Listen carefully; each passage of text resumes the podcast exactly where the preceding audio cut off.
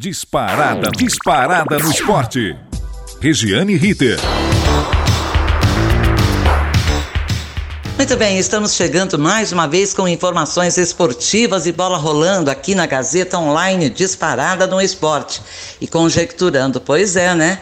Enquanto Lewandowski comemora seis títulos na temporada, o time alemão o melhor do mundo, Lewandowski o melhor do mundo, o melhor da competição mundial interclubes, o time alemão repetiu o Barcelona de Pepe Guardiola 2009, ganhando os seis títulos disputados. Enquanto tudo isso acontece, Neymar vai ficar quatro semanas fora do futebol perdendo o confronto com seu ex-time, o Barcelona, pelas oitavas de final da Champions League. Mais uma lesão.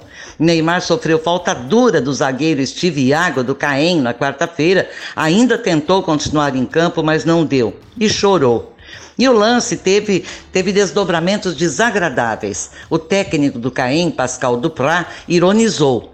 Teve um pênalti não marcado para o nosso time e o Caim foi eliminado da Copa da França. Mas eu não vou chorar, deixo isso para o Neymar.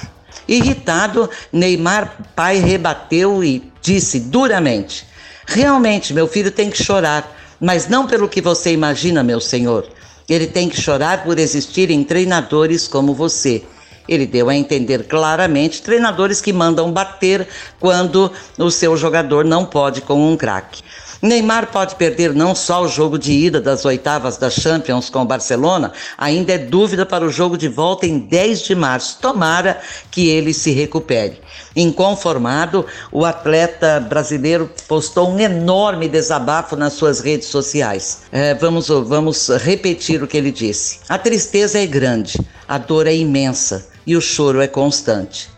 Mais uma vez pararei por um tempo de fazer o que eu mais amo na vida, que é jogar futebol. Às vezes, eu me sinto incomodado pelo meu estilo de jogo, por eu driblar e acabar apanhando constantemente. Não sei se o problema sou eu ou o que eu faço em campo. E isso realmente me entristece. Me deixa triste demais saber ou ter que escutar o treinador ou o comentarista ou sei lá quem soltou um palavrão tem de apanhar mesmo, caicai, chorão, moleque, mimado e etc. Não sei até quando aguentarei tudo isso. Eu só quero ser feliz jogando futebol, nada mais. E agora nós deixamos a pergunta: por que Neymar é caçado em campo? Só porque é craque? Só porque gosta às vezes de exagerar nos dribles? Vamos voltar a 2018 na Copa da Rússia?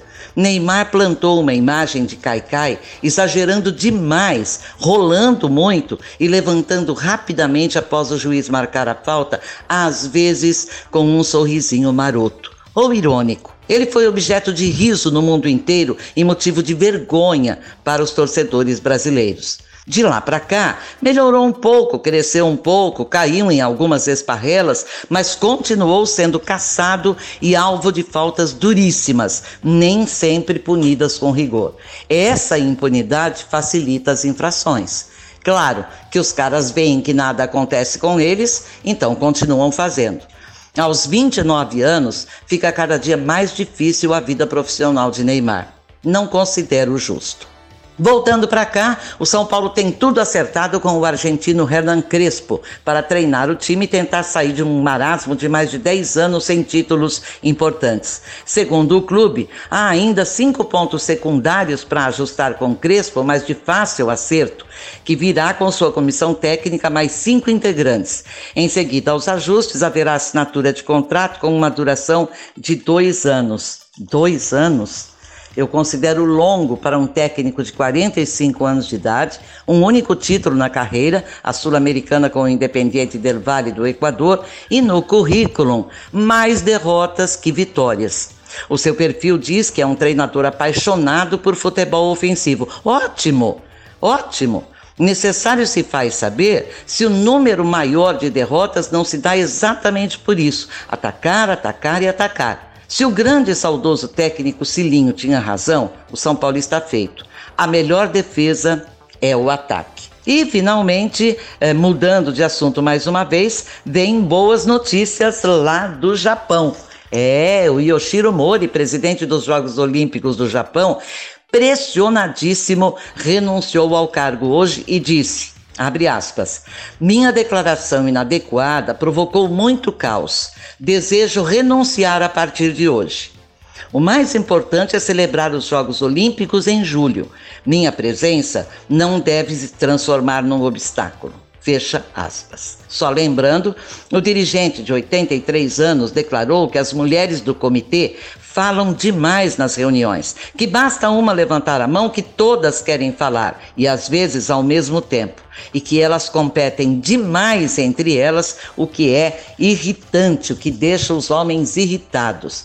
A repercussão altamente negativa obrigou Mori a renunciar depois de uma teimosia incrível e ele não desiste. Ao sair, indicou para o seu lugar Saburo Kawabushi, dirigente do futebol japonês de 84 anos. E, na verdade, cogitou-se lá no Japão de que teria sido um erro talvez um erro, nomear para presidente dos Jogos Olímpicos um homem de 83 anos. Quanto mais a idade avança, quanto mais o tempo passa, quanto mais se aprende da vida, mais se descobre que a verdade vem à tona sem que o indivíduo pare para pensar. Aquilo que ele sentia antes, quando era mais jovem e ainda precisava fazer o seu cartaz, plantar a sua carreira, e ele guardava para si próprio, às vezes colocava no papel para desabafar, ele deixa de fazer conforme a idade avança.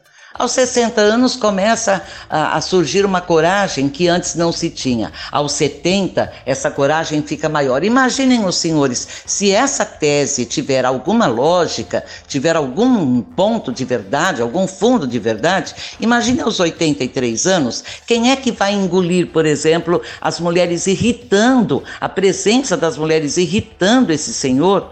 E ele acaba falando naturalmente. Era, era apenas o que ele pensava. O que ele não podia era ter externado esse pensamento. É como eu dizer para você agora: olha, eu gosto muito de Fulano de Tal, mas ele fala demais, gente. Isso não é preconceito, é um comentário.